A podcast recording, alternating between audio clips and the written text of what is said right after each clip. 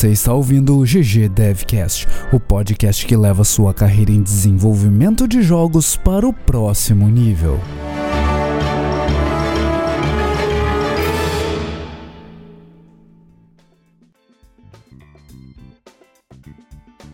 Fala galera, episódio 41 do GG Devcast e hoje o núcleo completo de novo. Né? Agora a gente não, não falha mais, né? não falta mais ninguém. Tudo de boas aí, ô Monclar? Tudo ótimo. Agora quase mais nenhuma caixa restando. Eu tô olhando para trás aqui no meu escritório. Até que tem algumas, mas em comparação com o começo da mudança, tá tudo suave. E aí? Tudo tranquilo aqui, cara. E você, Juliano, tá, tá de boas aí também? Tudo de boas, tudo tranquilo, rapaziada. A gente aqui tá sem live hoje também, mas a gente promete que a gente volta aí com as lives rapidão. As soon as possible. Isso. É, assim É. que possível a gente ASAP. volta com elas. Sim, senhores. E, e hoje a gente tá aí gravando enquanto rola o jogo da Rússia e da Croácia. Então se eu der um berro aqui, não, não se apavorem. Você tá torcendo pra quem, Baldi? Cara, eu sou russo desde pequenininho. eu tô torcendo Olha pra só. Rússia também. eu sou russo desde criança. Mas tá, tá um a um agora, né? Começo do segundo tempo. Vamos ver o que, que, que acontece. A Rússia abri- abriu o placar, achei que fosse ser fácil o jogo ali. Tá, tá pegado. Os croatas estão pressionando agora. É, quem tá ouvindo esse episódio já tá tipo, meu, esse jogo já acabou. Nossa, foi semana passada, É. nem lembro mais, nunca nem vi.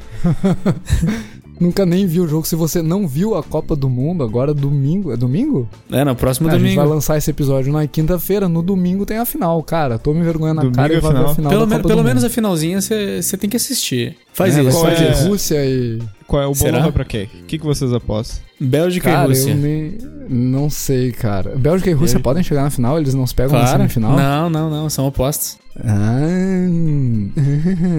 Então, né? Se a Rússia passar agora, vai enfrentar a Inglaterra na semifinal. A outra semifinal é França e Bélgica.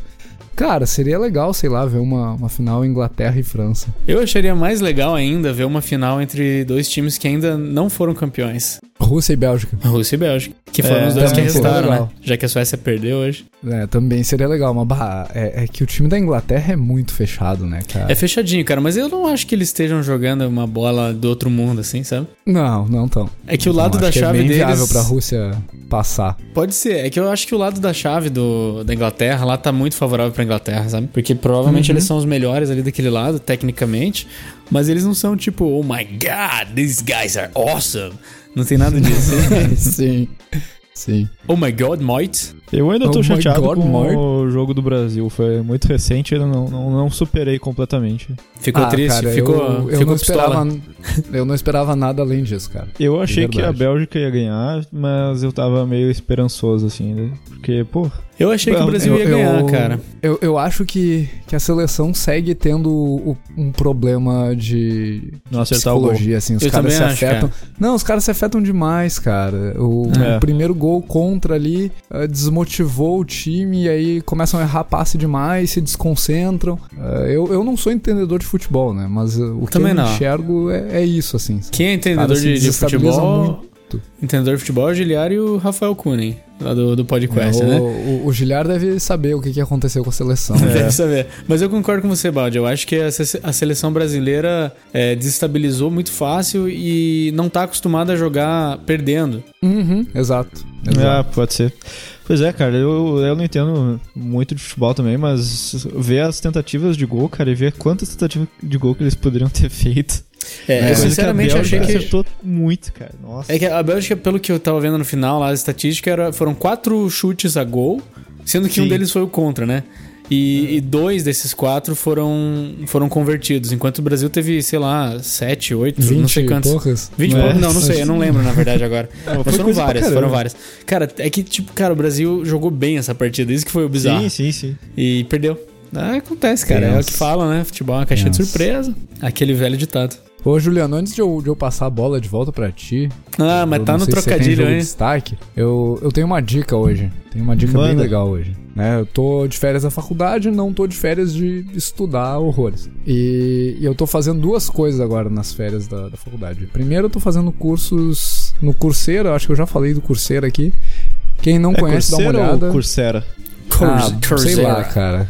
Coursera. Coldzera. É isso, é Codizera, essa, essa parada aí. É, se você não conhece, vá lá, tem cursos mil, uh, não só na área de tecnologia, tem curso em várias áreas. Uh, tem alguns cursos voltados a desenvolvimento de jogos. Eu estou fazendo a especialização em inteligência artificial e deep learning agora. Mas fora isso, a minha, a minha dica é o UVA Online Judge. É, esse cara é um programa é um programa e um conjunto de problemas uh, disponibilizado pela Universidade de Valladolid, uh, na Espanha. E o que, que é esse cara? É, é, basicamente um monte de problema de programação, é um monte de problema envolvendo resolução de algoritmos. E aí tu resolve o problema uh, na, na linguagem que tu escolher. Acho que hoje eles suportam, sei lá, umas 30 ou 40 linguagens. Tu resolve o problema, submete o problema para o site e o site avalia a tua solução em termos de, de complexidade de algoritmo, complexidade de uso de memória. E serve muito para te estudar algoritmos de programação, que, como eu já falei em outros episódios, é uma das bases do, do, desenvolvedor, na minha opinião. O cara que sabe algoritmos, o cara que entende como resolver problemas de, de programação, ele já tem mais da metade do que precisa para ser um bom desenvolvedor. Que bater tecla qualquer um consegue, resolver problemas com programação não é para para todo mundo. Né? Boa. Então essa é a minha grande dica. Eu vou deixar o link ali. E, e eu recomendo começar lá no. Se você olhar no Browse Problems, tem, tem uma série de, de volumes ali. Eu recomendo começar pelo Problem Set Volumes de 100 a 1999 e começar nos, nos problemas de 100 a 199. Eles são problemas mais simples, então eles vão servir para te entender como que o sistema funciona mais do que como resolver os problemas em si. Pô, que massa. Muito legal vale mesmo, muito cara. a pena. Vale muito a pena. Super interessante. aqui. Vale muito Manda a aí, pena. manda aí que eu não achei.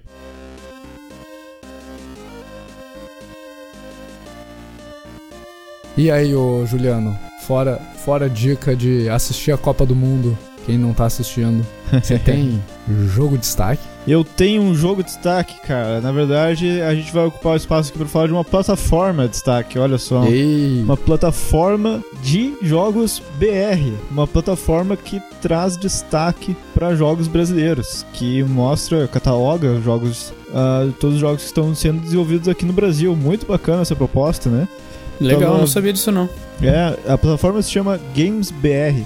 Aí você pode entrar no site que é gamesbr.net.br e mostra então ali, tem pesquisa, ah, que nem tá mostrando ali nos pontos, né? Para que, que serve o GamesBR? Tem pesquisa, tem capacitação, consultoria e tem projetos também. Então, o, objetivo aqui, pelo que eu tô vendo na descrição do site, é destacar a indústria de games brasileira. Daí tem a equipe aqui de quatro pessoas: o Pedro Zambon, o Caio Chagas, Ana Heloísa e Aurélio Seacuma.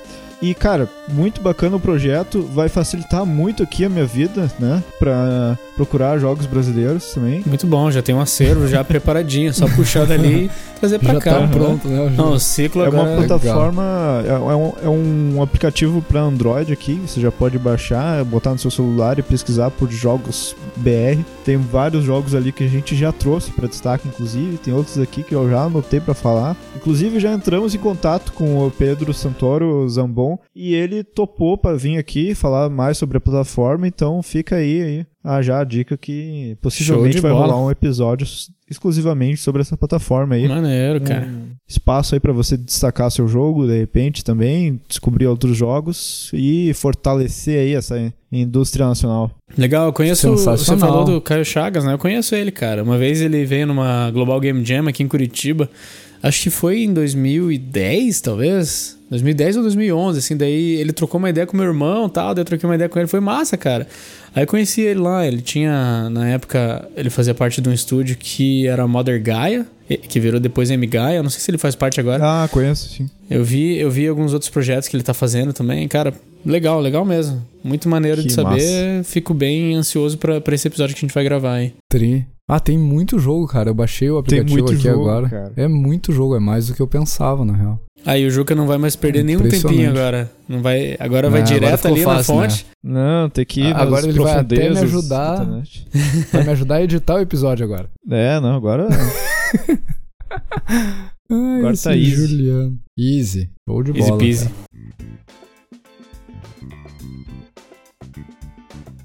Mas e aí, o que, que a gente vai falar hoje, cara? A gente ficou devendo uma, A gente tá em uma dívida, série né? de respostas, né? A gente tá em dívida aí com, com o pessoal. A gente vinha fazendo o nosso FPS na nossa radionovela aqui.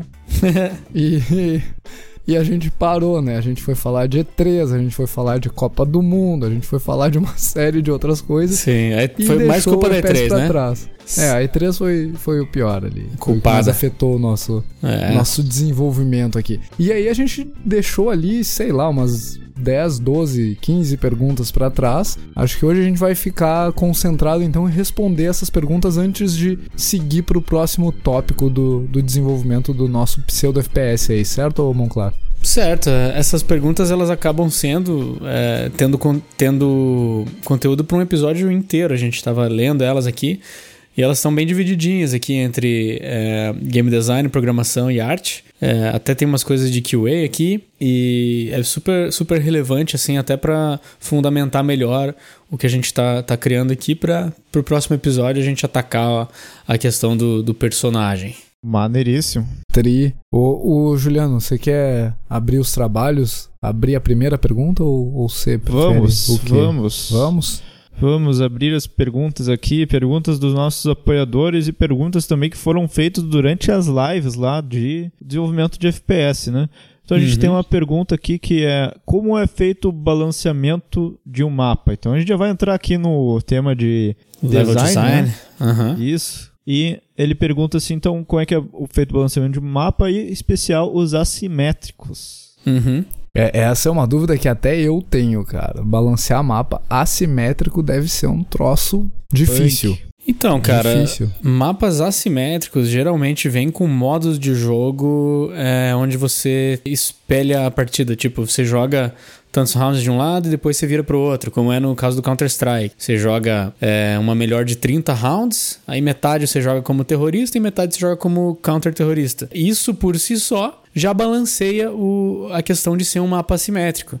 É, Rainbow Six também tem isso, Overwatch também tem isso, mapas de payload no, na questão do no, no caso do Overwatch, Do mapas o Team Fortress também, lógico. Aliás, o que, é um mapa assimétrico, ô Monclar? Mapa assimétrico é um mapa que, se você. É literalmente o que a palavra diz. É um mapa que não, não é igual para os dois lados. Se você olhar ele de cima, ele não vai ser. Digamos que a gente está dividindo ele na, né, olhando ele para cima e colocando horizontal, é, ele na horizontal, né? Time A para esquerda time, A pra- time B para direita.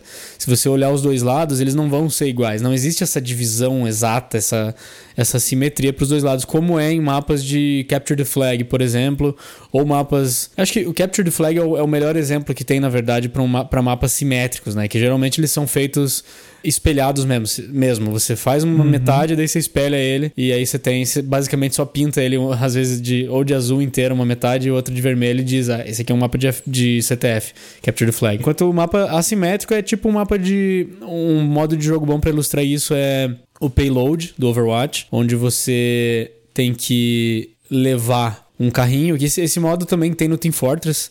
É, no Team Fortress 2, né? Payload, para não ser injusto com a galera que é fã também de Team Fortress. Sei que o Balde é bem fã. É.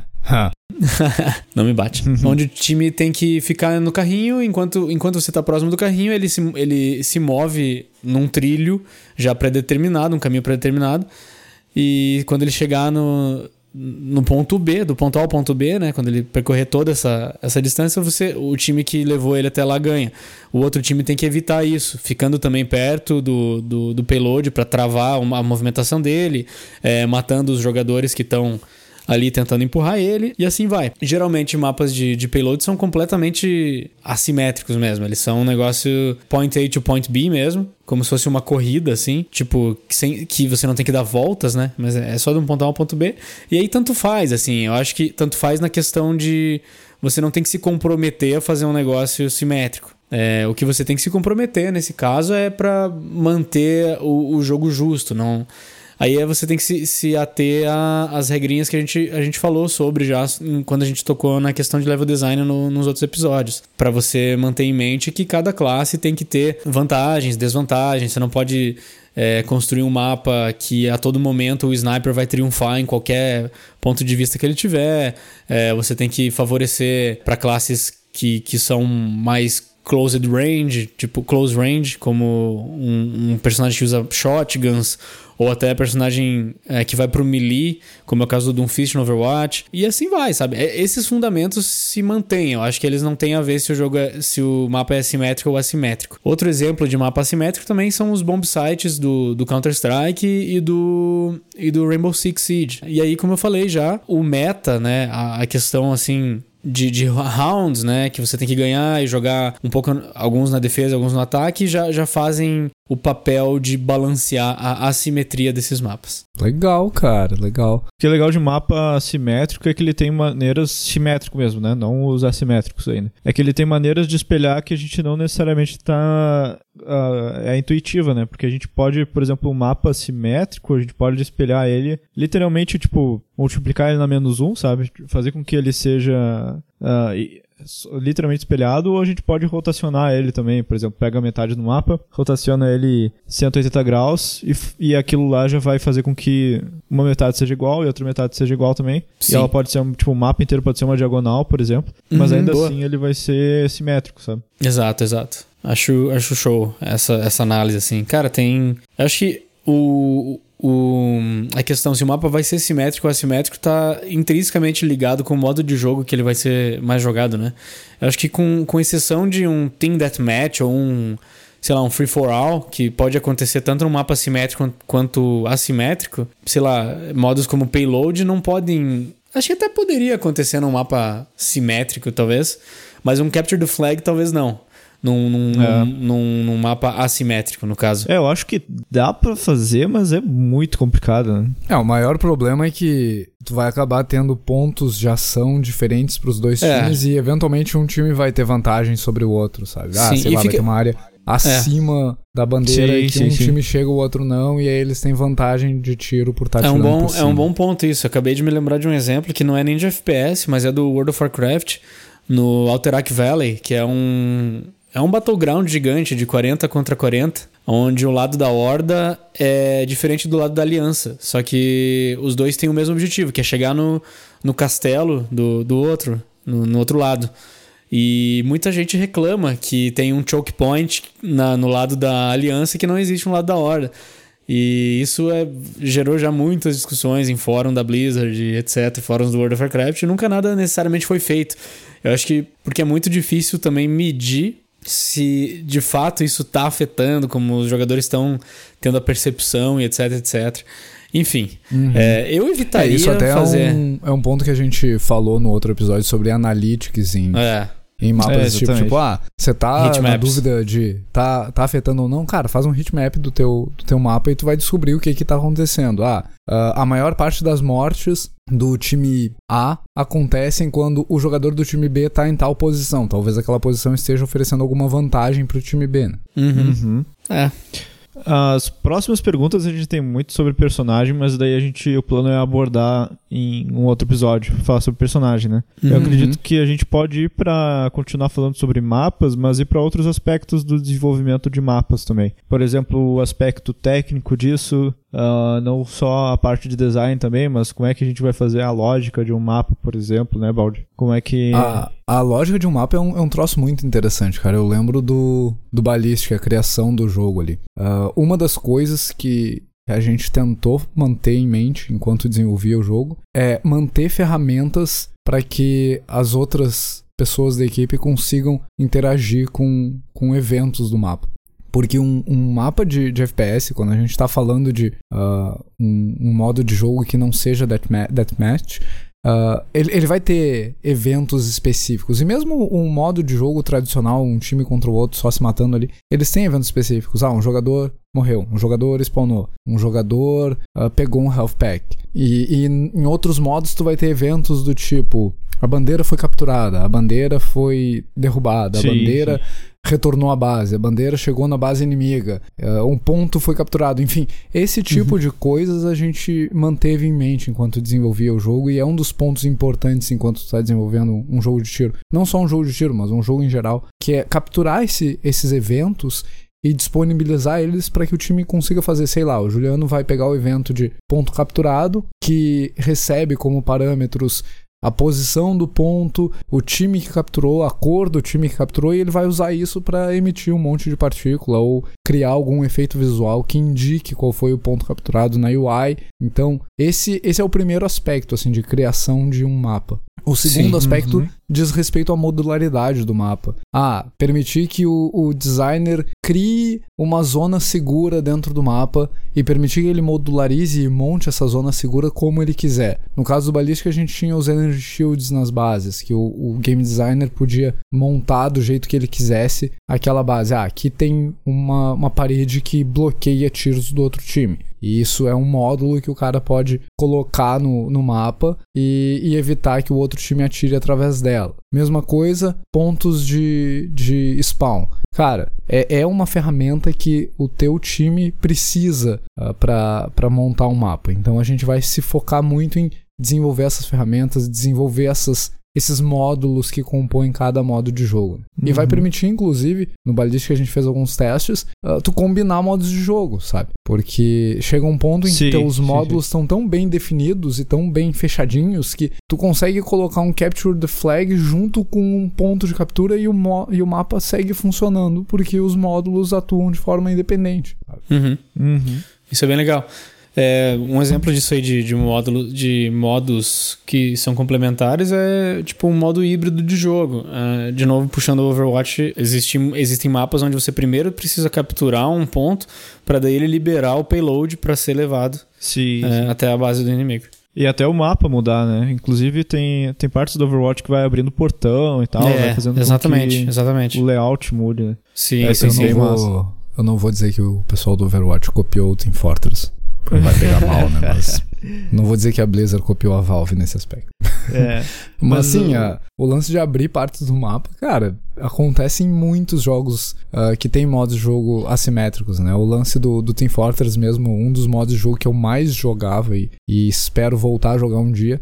É o payload, é o, é o empurrar carrinho. Você vai É um modo bem empurrar legal. o trenzinho. Cara, é o modo mais impressionante que tem. E ah, não tem estratégia. Cara, tem muita estratégia. Tem muita é, estratégia. é basicamente controle de mapa. Não é Sim. sair se matando enlouquecidamente. Não, tu tem que estabelecer controle de áreas de- do mapa e impedir que o, o outro time avance, sabe? Sim. E aí, o nesse aspecto, eu acho que- pega pesado. Exato, o team play pega pesado. E os servidores que eu, que eu mais gosto de jogar são aqueles que o pessoal conversa e conversa focado em estabelecer a estratégia pra enfrentar o outro time. E eu acho que nesse aspecto o, o balance desse mapa vai ser muito focado em olhar métricas do mapa. Olhar, ah, sim, sim. quando o time A chega no ponto tal do mapa, o time B não consegue evitar que eles avancem além daquele ponto. Ah, todas as partidas o carrinho passa ah, meio segundo parado naquele ponto, então Uhum. talvez aquele ponto exija alguma, alguma melhoria para que o time B consiga defender o ponto, sabe? Uhum. Então, Sim. acho que o- um dos uma das principais ferramentas para te balancear um mapa é justamente ter métricas associadas a esse mapa. Sim. O legal disso que tu tava falando da modularidade do mapa, que tu tava falando um pouco antes, é que a gente conseguia inclusive fazer mapas sem envolver programador, sabe? A gente conseguia lançar mapa novo sem ter nada de sistema específico para aquele mapa novo, Uhum. só usando lógicas que já existiam de outros mapas, né? É, isso é aquela coisa de tool-driven development lá de novo, que a gente foi empoderado pelos programadores, né? É, exatamente. Tanto O é que olha- hoje existem mapas gerados pela comunidade, né? O Ballistic Sim, hoje sim, sim. dá pra, dá pra você desenvolver seu próprio mapa se você quiser. Olha aí, ó, baita dica pro pessoal que tá querendo aprender level design.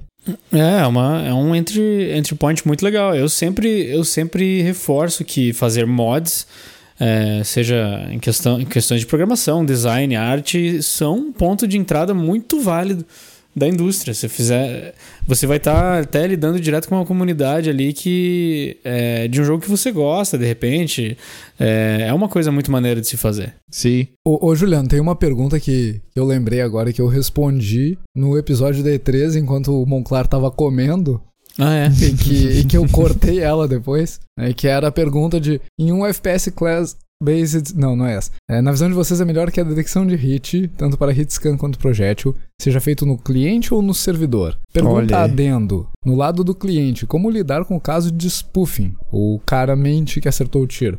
E aí, essa, Aham. cara, é, é muito programação, né? Então eu vou falar sozinho. Vocês que se virem depois pra, pra se meter na minha resposta.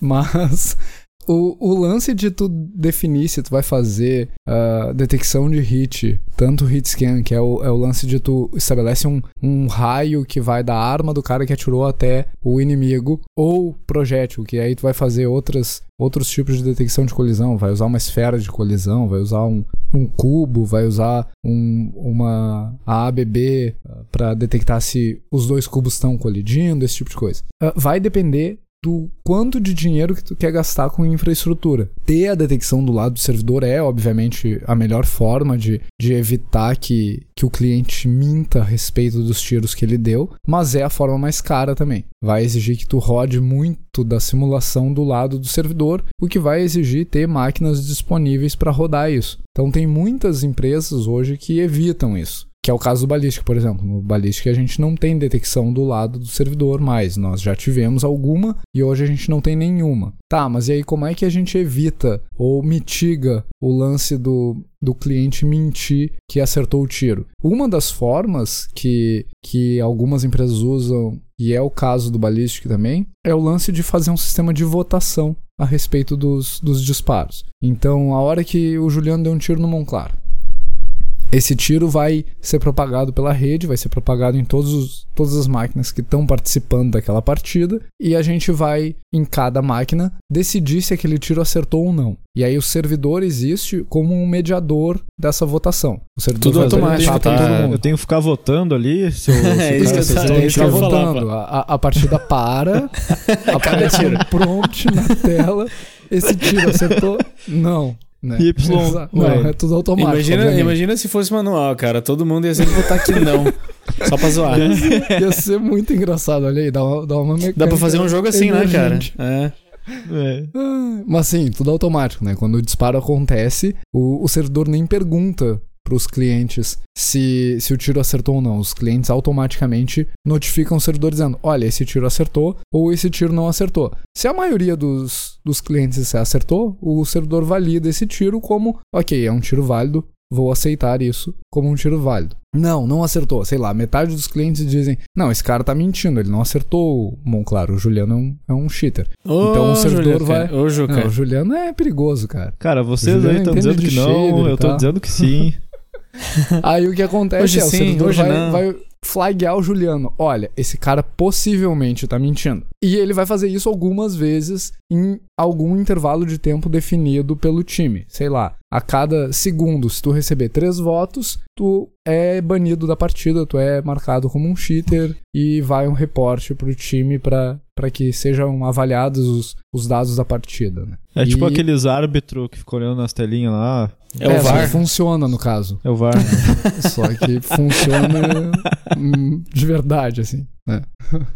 Mas, e, e aí entra um outro ponto, assim, que, que eu tava discutindo com um cara lá da Kiers, tá? Que ele tava tentando evitar que as pessoas usassem aimbot dentro da partida e as pessoas estavam usando aimbot que é praticamente indetectável. O cara tava realmente mirando com o mouse e o teclado e usando a imagem pra detectar isso, sabe? E, e eu tava falando pra ele, cara, se tu levar em consideração meu trabalho de graduação, meu trabalho de conclusão de curso, é, é basicamente treinar uma IA pra jogar um jogo sem ela saber absolutamente nada do jogo. A gente viu gente jogando o Horizon Chase sem ah, usar nenhuma informação sobre o jogo fora a tela. Então, é, é um tipo de detecção que é, é muito caro hoje ah, tu fazer, porque tu não precisa nada além dos pixels da tela pra definir se o cara ah, vai dar um tiro certo ou não, sabe? Eu consigo treinar uma IA que vai, dado que eu dou uma imagem, um render da tela, ela vai dizer qual é o ponto que eu tenho que estar mirando pra acertar a cabeça do amiguinho. Pro cara Então, ficar rodando isso enquanto que tá rodando o jogo, isso não é pesado pra caramba. É mais ou menos. A, a parte da detecção, uma vez que tu tem o treinamento feito, não. É, é uma equação muito simples de processar. Caraca. O treinamento sim é pesado. A parte de treinar a IA pra aprender a fazer isso é pesado. Uma vez que tu tem o treinamento, é muito fácil. É muito rápido de executar. E Que e medo. tá, e, e tá chegando no ponto que as empresas vão ter que se reinventar e estabelecer novas formas de detectar esse tipo de coisa. E na minha visão, vai ser muito uh, baseado em usar IA para isso também. A gente uhum. vai usar algoritmos inteligentes para coletar informações sobre as partidas e, com essas informações, dizer: olha, esse cara tem 98% de, de chance, de probabilidade de estar tá cheatando o jogo. Ou. A IA, a IA do bem cara... e a do mal. Exato, não dá pra, é porque não, dá, não, não dá mais para ter algoritmos uh, com um monte de if, como o pessoal fala, uhum. que resolvam esse problema. Porque o problema é se tornou complexo. complexo demais. Pode crer, cara. Daqui a pouco vai, vai ter a revolução aí da, da IA, tá ligado? E aí todo mundo vai ter que jogar em LAN só. Acabou, acabou esse negócio de jogar online. é, vai ter que voltar pra LAN House. Volta a LAN House. É. O, o, o, que LAN House era, era massa, hein? Era, era massa, cara. Foi uma época legal, cara. CSzinho na LAN, é, fazer um Frag Night.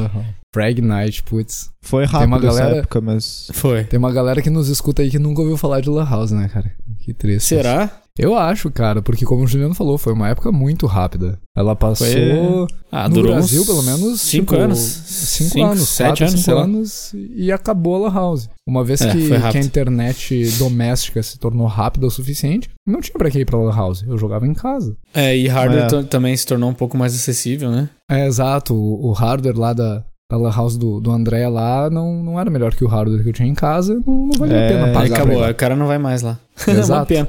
O episódio virou sobre Lan House agora. É. Mas aí, ô Juliano, vamos pular a parte técnica, pular design. Existe algum caso em que seja preferível utilizar um shader específico único para certo personagem? Eu sei que a gente vai falar de personagem, mas eu quero saber dessa, Juliano. Tem algum, algum motivo para a gente usar shaders específicos para um personagem específico? Cara, olha só, essa daí é uma baita de uma pergunta. Eu acho que assim, depende muito da solução visual que tu quer dar pro teu personagem. Eu acho muito difícil que tu queira usar um shader diferente para um personagem, sabe? Porque hoje a gente tem shaders que eles nos dão opção de. Eles nos deixam. Uh, nos dão muita opção de tornar eles muito flexíveis, sabe? Eles são muito flexíveis para a gente conseguir ter resultados visuais bem diferentes. Uhum. Então, por exemplo, tu pode, usando um shader de PBR, que a gente já falou, inclusive no episódio com o Yanko, que tu pode ter, que é um physically based rendering, né? Tu vai ter um, um shader que ele imita as propriedades físicas do material o mais próximo possível que a gente tem até agora. Né? Tu pode ter ali um, um personagem que ele vai ter partes de metal, um personagem que vai ter partes de, sei lá, uma armadura de um pedaço de madeira na, na armadura, por exemplo, sabe? Uma parte de metal, uma parte de borracha ter a parte de pele dele. E tudo isso pode estar uhum. tá no mesmo shader ainda, sabe? Tudo no mesmo material. Vai depender só do jeito que tu vai fazer o mascaramento. Agora, se tu vai querer fazer com que o teu personagem ele tenha efeitos especiais, uh, por exemplo, tem o, no Ballistic a gente tinha o Shadow que ele ficava invisível tal, ficava. dava uma dissolvida, ficava preto, né? Soltava uma não... fumaça, não soltava? Isso, isso. Soltava é. uma fumaça. Eu lembro soltava... do, do Heavy do Doctor no Overcharge, também no Team Fortress. Aham, uhum, verdade, que eles ficam de metal, assim. Sim, eles é. ficam meio metalizados, assim. É bem legal. Aí, provavelmente, o que vai acontecer no do Shadow, eu não sei porque não fui eu que desenvolvi o efeito também, mas é uma troca de material, sabe? Aí você vai pegar tudo que está serializado no material antigo, ou seja, tu vai pegar todas as propriedades que estão uh, já estão salvas naquele material que é o do personagem, jogar para um material novo, aplicar daí o efeito nesse material novo, porque não tem o, não tem muito sentido tu fazer um material de efeito que vai estar tá toda hora computando aqueles efeitos se tu não tá usando aquele efeito toda hora, sabe? Então tu pega um material novo, aplica todas aquelas informações novas do personagem nele e aplica o efeito nele. E aí sim, tipo, por exemplo, ah, o personagem vai soltar uma skill, que nem tu falou do tanque que fica metalizado, né? Ah, troca o material, bota esse, bota esse efeito metálico em cima dele e segue pro jogo. Aí, tipo, pode ter materiais diferentes também no personagem. De repente, tu quer que o olho do personagem tenha um material diferente, mas é um, uma coisa meio difícil, porque no FPS também não vai estar muito preocupado com o efeito do olho do cara, sabe? Mas dependendo do tipo de jogo, dependendo do tipo de realismo que tu quer, tu pode querer sim ter materiais diferentes para partes do corpo, para armas diferentes e tal. E aí tu pode fazer essas combinações, mas a princípio shaders diferentes para cada personagem, só se tua estética for tipo muito experimental, talvez, sabe, de tu querer fazer com que um tenha um tratamento visual diferente do que o outro, ou tu tá fazendo uma coisa é, muito otimizada, específica para cada personagem, mas aí eu também acho acho muito muito difícil assim, acho que não não existiria uma necessidade disso. Só quando de fato tu vai ter que aplicar algum efeito específico naquele personagem. Aí sim, troca shader, troca material, troca tudo. Entendi. Legal, cara, legal. Shader é um troço muito louco, cara. Eu, eu, eu chegou a correr uma lágrima quando o Juliano falou de serialização. O artista Olha aí. técnico entende de serialização, cara. My, my job here is done.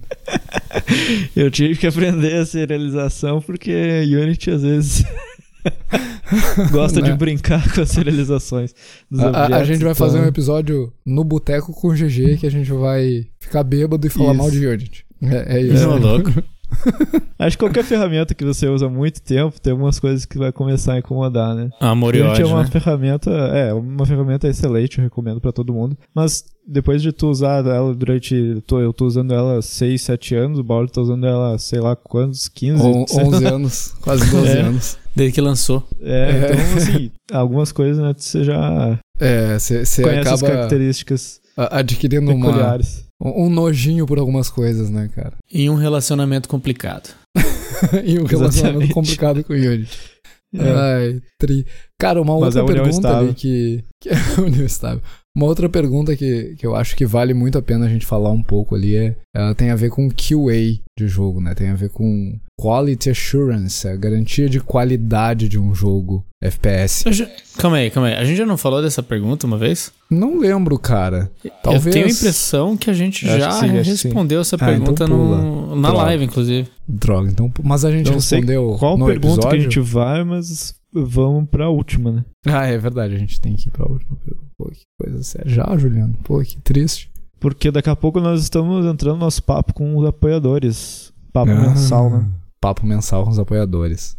Eu acho que Mas, é- cara, eu acho que essa de QA a gente respondeu na live, mas a gente não tava mais gravando. Eu, eu tenho Ah, é? isso na minha cabeça. Eu acho que não. Não estávamos Ah, gravando. então, Então, mano, então é. Se a gente respondeu, você ganha uma menção honrosa se disser em que episódio que a gente respondeu essa pergunta. E o tempo. E, e o tempo, né? Porque aí a gente já tá ficando velho caduco e não lembra mais as coisas. Mas a pergunta é: como é feito o processo de QA em um jogo multiplayer? Entra a galera toda da empresa pra jogar às 6 horas da tarde? E por que, que eu acho essa pergunta interessante? Porque jogos multiplayer, jogos que envolvem interação com outros jogadores, são em geral mais difíceis de, de testar realmente. E, e eu não conheço uma quantidade muito grande de empresas que tenha feito jogos multiplayer, então eu tenho algumas ideias de como como se testa, assim, acho que vale a pena a gente dar uma conversada sobre isso. Esse lance de entrar a galera toda pra jogar em determinado momento é sim uma das formas de, de testar jogos multiplayer, tá? Pelo menos é uma forma que funcionou pra gente no Ballistic. Eu lembro de uma época que a gente combinava com o pessoal, olha, aí fulano vai fazer isso, enquanto o ciclano faz isso, Uhum. enquanto o outro fulaninho vai fazer isso, porque a gente tem que testar uma situação mega específica, é uma situação de borda no nosso sistema, e, e a gente quer ver o que, que acontece nessa situação. Aí, ah, encontramos um bug. E aí, toda vez que vai Perfeito. testar se esse bug foi corrigido, lá vão quatro, cinco pessoas parar de trabalhar pra, ok, vai, vai lá, fulaninho faz isso. Eu quero fazer Agora um parênteses dá aí só. nisso. Fa- faça seu parênteses. que isso é muito bom pra quando tu tá fazendo QA pra, tipo, de fato pegar os bugs, mas eu acho que é uma forma de incentivar também o time a, a se sentir dono daquele projeto, porque ele vai estar consumindo também bastante aquilo, ele vai estar, às vezes, participando de áreas que não necessariamente ele tá desenvolvendo também. E aí isso é bacana porque tu consegue trazer mais inputs e tal, tu consegue... É, eu acho que isso tem tudo a ver com o último episódio nosso lá, de Sejamos Todos Game Designers. É, especialmente quando as coisas se, se Por que, é, que isso tem a ver não com a parte de game design. né, cara? O que é? Tem, tem, tem que puxar já a farinha pro seu assado aí, né, cara? Mas é óbvio, a gente tá falando do que aqui? Tá falando de. Tem uma brasa tá falando de sistema aqui, bode?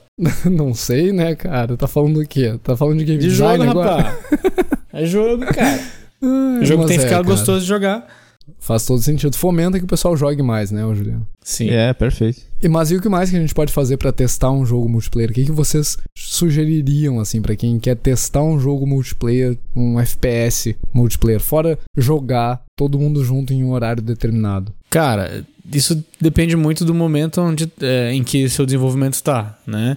Se o, seu jogo, se o seu jogo já está de repente lançado, se está em early access, alguma coisa que o público já tem acesso, fica mais fácil de você controlar esses testes, porque você vai ter mais gente disposta a jogar, muito mais amostragem daí para cada coisa que você quer ver. Que os jogos geralmente fazem, que estão de repente em early access, ou até jogos que já estão lançados aí, ter servidores específicos para testes é, às vezes o servidor está sempre online, às vezes é só de, num determinado momento, aí ajuda a funilar, sei lá, a coleta de, de recursos, talvez. Tipo, você sabe que ah, na quarta-feira, às 8 da noite, sempre vai estar tá aberto o servidor, das 8 às 9. Aí todo mundo já se programa, tá? Ah, hoje eu quero jogar esse jogo aqui. O servidor de teste está aberto nessa hora, então vou jogar.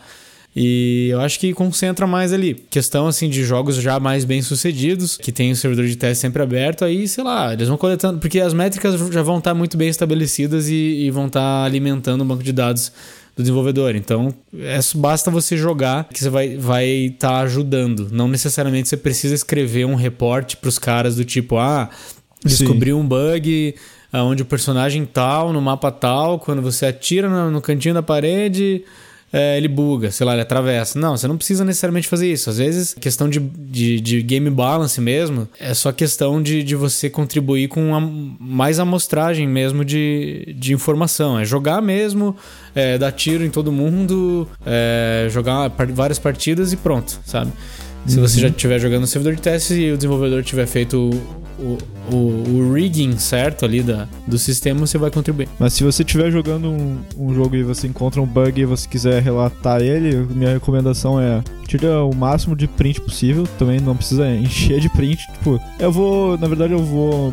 O máximo de print possível não é uma boa colocação. uh, tira os prints que você acha que dá uma dá mais clareza pro ponto que você está tentando mostrar, o bug que você está tentando mostrar. Mostra os passos de reprodução, então tipo, mostra é. como é que você fez para chegar naquele bug. Saber e, cara, reportar é importante, né? Exatamente, o desenvolvedor vai adorar receber uma é, Eu acho que isso clara, é uma assim. das, das características importantes de quem testa jogo, né, cara? A capacidade de reportar direito, assim, é, Exato. é muito importante. Exatamente. Se você gravar um vídeo, melhor ainda. É, aí é o, é o sonho do desenvolvedor. Mas assim, isso aí cai na, de novo naquela questão de comunicação, né? Você reportar um bug e falar assim: ah, não tá funcionando aqui o tiro. O que, que significa isso, cara? tipo, né? cara, é tão aberto esse, esse reporte que ele não vai fazer a menor diferença. Ele vai direto pro lixo, não adianta. O desenvolvedor não vai saber o que falar, o que, o que, aonde procurar, sabe? Quanto mais Sim. informações você der, mais, ah, mais afunilando você vai a, a visão ali para tentar que o desenvolvedor chegue no, no, no problema exato. Sabe, sabe o que eu lembrei agora sobre teste de jogos multiplayer e report de jogo, uh, report de bug? Eu não sei se vocês já viram, mas o pessoal do, do Star Citizen, eles têm no canal deles lá uma série em que um dos desenvolvedores resolve bugs ao vivo. Ao que vivo massa. não, né? Uh, em vídeo. E aí, basicamente, ele pega, ah, lê o reporte de um bug de um usuário. Ah, eu fiquei travado na escada da nave tal, no, no Star uh, Dock tal, fazendo isso, isso, isso. Aí ele lê todos os passos.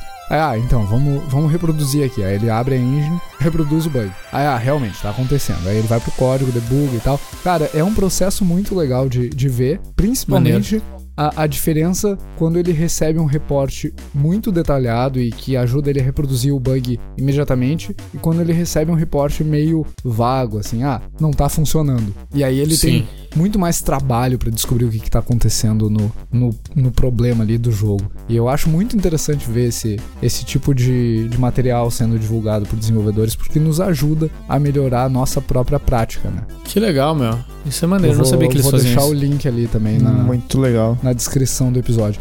Ô, ô, Juliano, eu vou ter que acabar o episódio aqui porque eu, eu fiquei desconcertado com o e-mail que eu recebi aqui. Que eu, que eu, vou, eu vou deixar gravado aqui no episódio. Eu acabei de receber um e-mail do meu orientador dizendo que a nota dele para o meu TCC é 10. Ai, nossa. nossa, que balinha, balde. Né? Agora só falta ver a nota do avaliador. Headshot. Mas, né? 10 de quanto? 10 de 10, né, ô Juliano? Você tá de sacanagem? 10 de 100. 10 de 100. Falhei miseravelmente. Ai.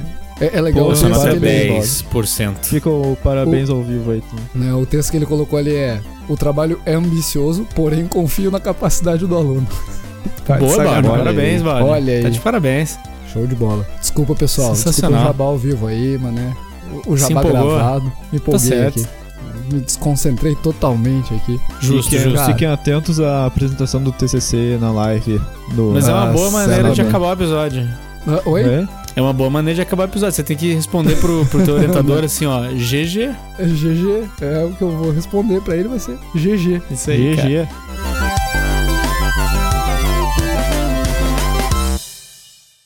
E acabou assim o episódio? Não, não, né, cara? Óbvio que não.